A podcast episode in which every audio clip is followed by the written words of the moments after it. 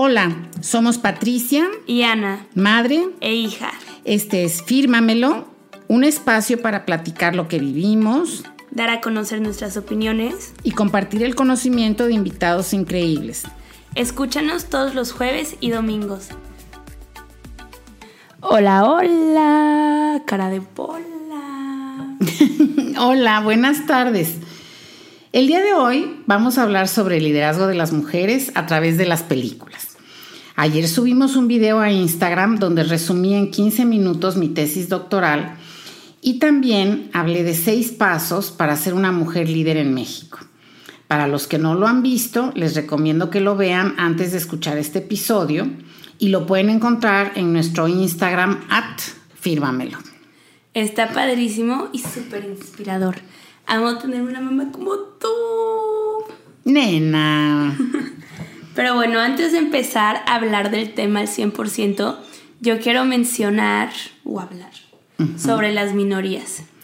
Pues mira, la realidad es que en México las mujeres somos mayoría, ya que representamos más del 50% de la población. Pero, y el pero es con mayúsculas y negritas, en muchos ámbitos somos minoría, como en los puestos de liderazgo de cualquier tipo de organización y en cualquier tipo de industria. Sí, en mi carrera diseño gráfico somos mayoría en todos los salones. Y generalmente en todas, o sea, en todas las generaciones, por lo menos en México. Y en los despachos grandes y así, los big bosses son hombres. Este, nunca, bueno, casi nunca mujeres. Y aunque no lo crean, yo también hablo de mujeres líderes, pero en cuestión del diseño e hizo un trabajo sobre esto en Birmingham. Mm. Pero bueno, con esto les queremos decir que no solo por ser de otro color, otra raza, eres minoría y discriminado, también por ser de otro género. Entonces hay que apoyarnos los unos a los otros y siempre actuar con amor y respeto. Y mucha solidaridad, sí. Pues sí, pero volvamos al tema de las películas, ¿sale? Una frase que me fascina, you is kind, you is smart, you is important, de la película The Help. También con mujeres líderes, por cierto. En fin, vamos a entrar al tema. Ahora sí, antes de que me casara, se estrenó una película que Víctor, entonces mi novio, me recomendó. Ay, mamá, cuenta bien la historia. Está súper romántica y tú así nada más como si fuera la cosa más X. Por eso yo no hace nada romántico. Bueno, a ver, ahí va la versión romántica. Que me gusta a mí. Ok. Tu papá fue a jugar a México. Él vivía en Monterrey. Ah, sí, es que eso ya lo habíamos dicho, pero tienes razón. Hay gente que no había oído ese capítulo. Entonces, tu papá, que vivía en Monterrey, fue a jugar a México y viajaban en avión. Yo fui a recibirlo al aeropuerto al estilo película de Hollywood. Bueno, más bien lo fui a ver llegar y a ver cómo se subía al avión que los iba a llevar al estadio donde iban a jugar. Al camión. Ay, sí, sí, lo vi llegar en el avión, bajó, subió al camión, se fue al estadio.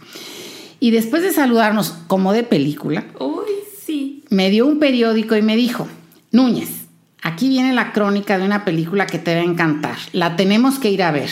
We love a supportive man. And he really is indeed. Esa película fue Kramer contra Kramer, que se estrenó en 1979. Qué viejos. Sí, para mí ha significado mucho porque retrata el dilema de muchas mujeres que, como yo, decidimos ser madres trabajadoras hace más de 30 años. Algunas pudimos hacerlo y trabajar medio tiempo, ya al ser mamás, pero obviamente eso implicó no buscar puestos de alta dirección. Esa película hasta ganó varios Oscars. Uno de los muchos que ha ganado Meryl, Meryl Streep. Meryl Streep. Ay, por un momento pensé que lo dije muy mal. pues sí, uno de los Oscars de ella.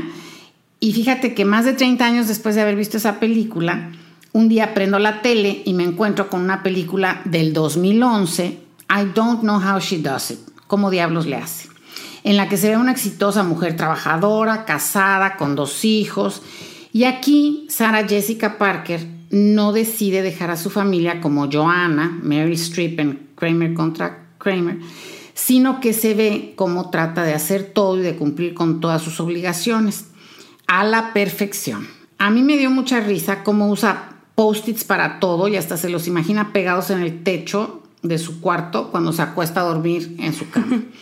Llega un punto donde hasta su marido le dice malabarista y él era un marido súper apoyador. Yo no sé cómo le hacen las mamás de verdad. O sea, las mamás en general y luego las mamás que trabajan. O sea, porque solo ser mamá es un full-time job. Yo te veo conmigo que se supone que ya soy autosustentable, autodependiente, menos económicamente. y cómo estás en friega entre la familia y la casa y el trabajo, que yo no sé cómo le hacías cuando éramos chiquitos. Pero bueno, hoy tuviste 15 juntas y no tuviste tiempo para mí. Bueno, pues por eso me dices madre ausente, que todo mundo se entere. Aquí a cinco minutos, a cinco centímetros, sin guardar su sana distancia. Madre ausente. Y que cocines todo. Y que les hago sus dietas y no sé cuánto y soy la madre ausente.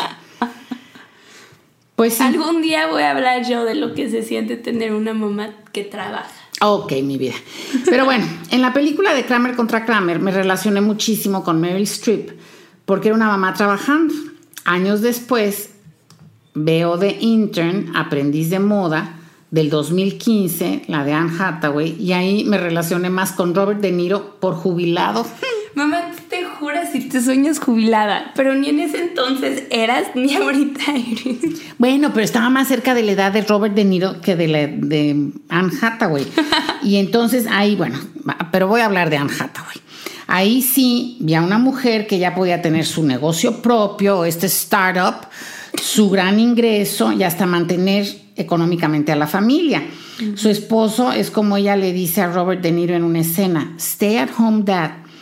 Pero me entristeció que no hemos podido resolver el dilema de las mujeres que son madres trabajadoras o que tienen que ser de las dos cosas por razones económicas o lo que quieras, ¿no?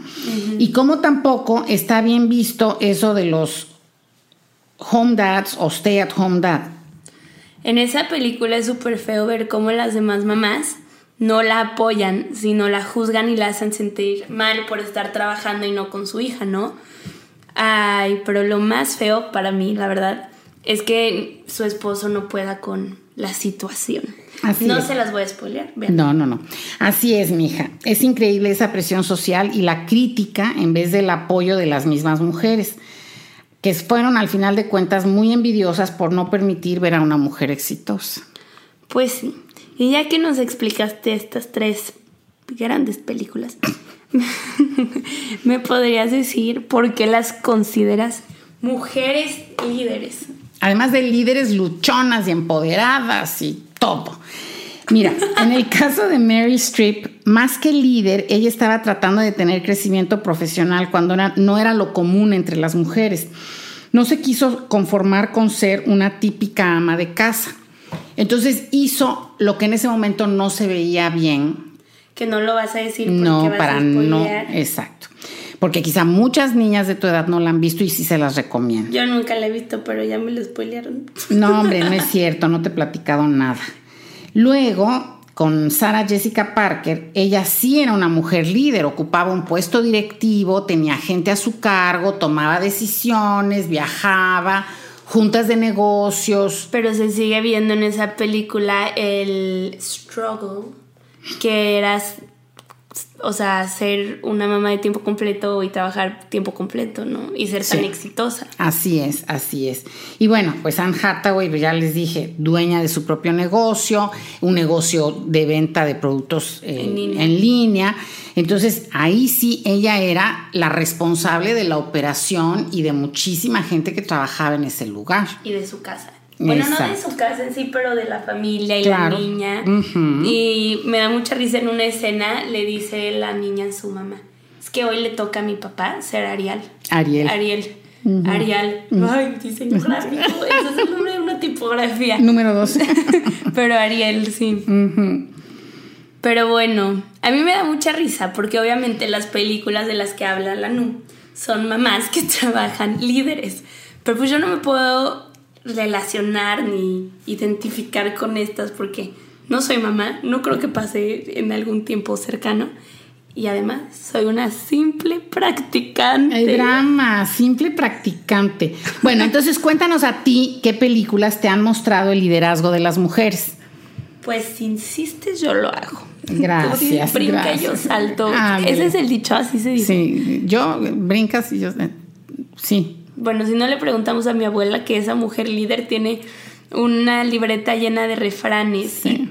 y le sigue metiendo sus 89 Así. años. Pero bueno, mi- durante mi infancia yo era fan de Disney. Siempre veía las películas de todo tipo, pero sobre todo de princesas. Y mi película favorita del mundo mundial, La Bella y la Bestia. Y ahí se puede ver cómo Bella era una mujer líder e iba a contra la corriente para su época. Tal vez por ahorita decimos, no, no, no, y cuando salió la live action, mil críticas hacia la película, pero En, ese, momento, que le gustara leer, bueno, que en supiera su- leer. En su época, en su Exacto. época, ¿sí, no? Pero todas las películas que yo veía de niña de princesas acababa en boda. O al menos en la idea de que se iban a casar, ¿no? Sí, no, hasta Mulan, que era guerrera, mujer empoderada, luchona, literalmente. También en la película lleva un love story y en la segunda película, gracias a Iris por mencionarme esto, se casa. Pues sí, boda de princesas y todas soñando con su príncipe azul. A dream. Pero bueno, quiero recalcar que ya sé que Mulan no es princesa porque luego las Disney fans o los Disney fans vienen contra mí. No, no, no. Yo sé que ella no era princesa. Y yo quiero recalcar que ahora, aunque se les presente el príncipe azul, resulta que no es del tono que querían, ¿verdad? A mí no me ha llegado ningún príncipe azul. Pero bueno, los últimos años yo he visto como Disney ha hecho un cambio con sus películas de princesas o que tienen a mujeres como la main character, El personaje principal. personaje principal. Empezando en el 2013 con Frozen. Digo, hace siete años no es así, uh, pero bueno, es algo positivo. Donde Elsa, la reina, que es líder, no tiene pareja, ni mujer, ni hombre, ni nada. Este, no puedo hablar mucho de esta película porque las verdaderas fans de Frozen son mis sobrinas María José y Pipao y en este momento no están conmigo para proof check. Ni para deleitarnos con las canciones, porque ¿qué tal las cantan? Gracias a Dios no están aquí, no les están dando tal concierto. Bueno, Pero bueno, luego en el 2016 Disney saca Moana, que con la ayuda de un hombre cumple su misión. Eh, tampoco hay una línea amorosa de la líder Moana. y este creo que es muy padre porque enseña que los niños no son enemigos, que es o sea, que es algo muy importante porque hoy en día y durante muchos años está como esta postura también de odio a los hombres y solo a las mujeres y bla bla bla, que no, que somos un apoyo, un complemento. complemento bien bonito. Pero Pues bueno. Es está muy cool porque las niñas, yo siento que ahora ven estas películas y como yo soñaba en tener mi boda y encontrar mi príncipe azul, ellas lo que sueñan ahora son con aventuras. Sí, y a mí esta par- parte me fascina porque eso que muestren que hay más opciones del se casaron y fueron felices, creo que es lo importante. Hoy en día ustedes tienen muchísimas más formas de realización que tener una pareja, cosa que a mí me encanta. Pero como dijo tu tía, mi hermana, tu papá y yo somos animales en peligro de extinción. Ejemplo A de que hay más gente dramática en esta familia que yo. O sea, animales en peligro de extinción, válgame. Bueno, Dios. porque vamos a cumplir 40 años de feliz matrimonio en septiembre 27. Ah, Mm. En septiembre 27 hacemos un Ah, episodio con el señor que nos Ay, cuente cómo sí, ha sí. A ver Pero si es cierto bueno. que son felices para él también. Literal. Pero bueno, te estás saliendo de tema y yo también. Y ya, para terminar aquí con mis ejemplos de mujeres líderes en películas. Este, a mí me impresionó mucho la película de Mujer Maravilla que salió en el 2017. ¿Por qué? Porque fue la primera vez que a mí, mujer, me tocó ver a una mujer siendo heroína y que toda la película estaba alrededor de ella y todas las situaciones, ¿no? Este, que yo son, que yo sé que son ficticias estas situaciones, pero ella las enfrentaba y ganaba.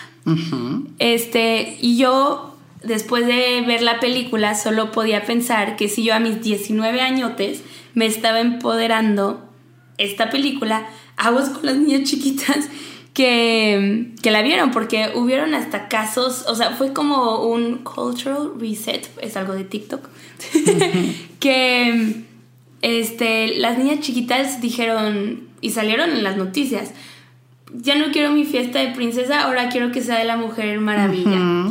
Este y se los digo por experiencia, en esta familia tenemos a dos niñas, Dani de 7 años y Pipau de 6 años, muy empoderadas. y nacieron alrededor de Frozen, son fan de Moana y las dos amaron a la Mujer Maravilla. Así es. y fíjate cómo determina las cosas que ves y las cosas que escuchas también forman parte de cómo vas haciendo tu personalidad. Sí, desarrollándote. En mi época también hubo una mujer maravilla, se llama Linda Carter, que seguramente a tu papá le hubiera encantado que yo me pareciera a ella. Pero yo les digo que estas mujeres maravillas son producto de Hollywood. A mí me gusta más la mujer maravilla de tu época porque en las primeras escenas muestran a las mujeres entrenando y eso es padrísimo. Que no crean que van a ser fuertes y poderosas solo por ser mujeres, sino que tienen que prepararse, entrenarse, trabajar duro, ser disciplinadas y dedicadas para lograr lo que quieran. Para concluir, quiero decirles que desde Kramer contra Kramer hasta hoy en día, o sea, 41 años después, seguimos tratando de resolver los mismos conflictos, o familia o trabajo. Y ver a mujeres en posiciones de poder, pero como tú dices, nada es gratis y practice makes perfect. Sí, y si tienen alguna duda sobre las mujeres líderes en general o las mujeres líderes en México, por favor manden sus preguntas al Instagram de Fírmamelo. Sí, en el próximo episodio nos vamos a tomar unos minutos para contestarlas. Y si creen que a alguien le gustaría escuchar este episodio, no duden en compartirlo. Nos vemos el domingo. Bye. Hasta luego.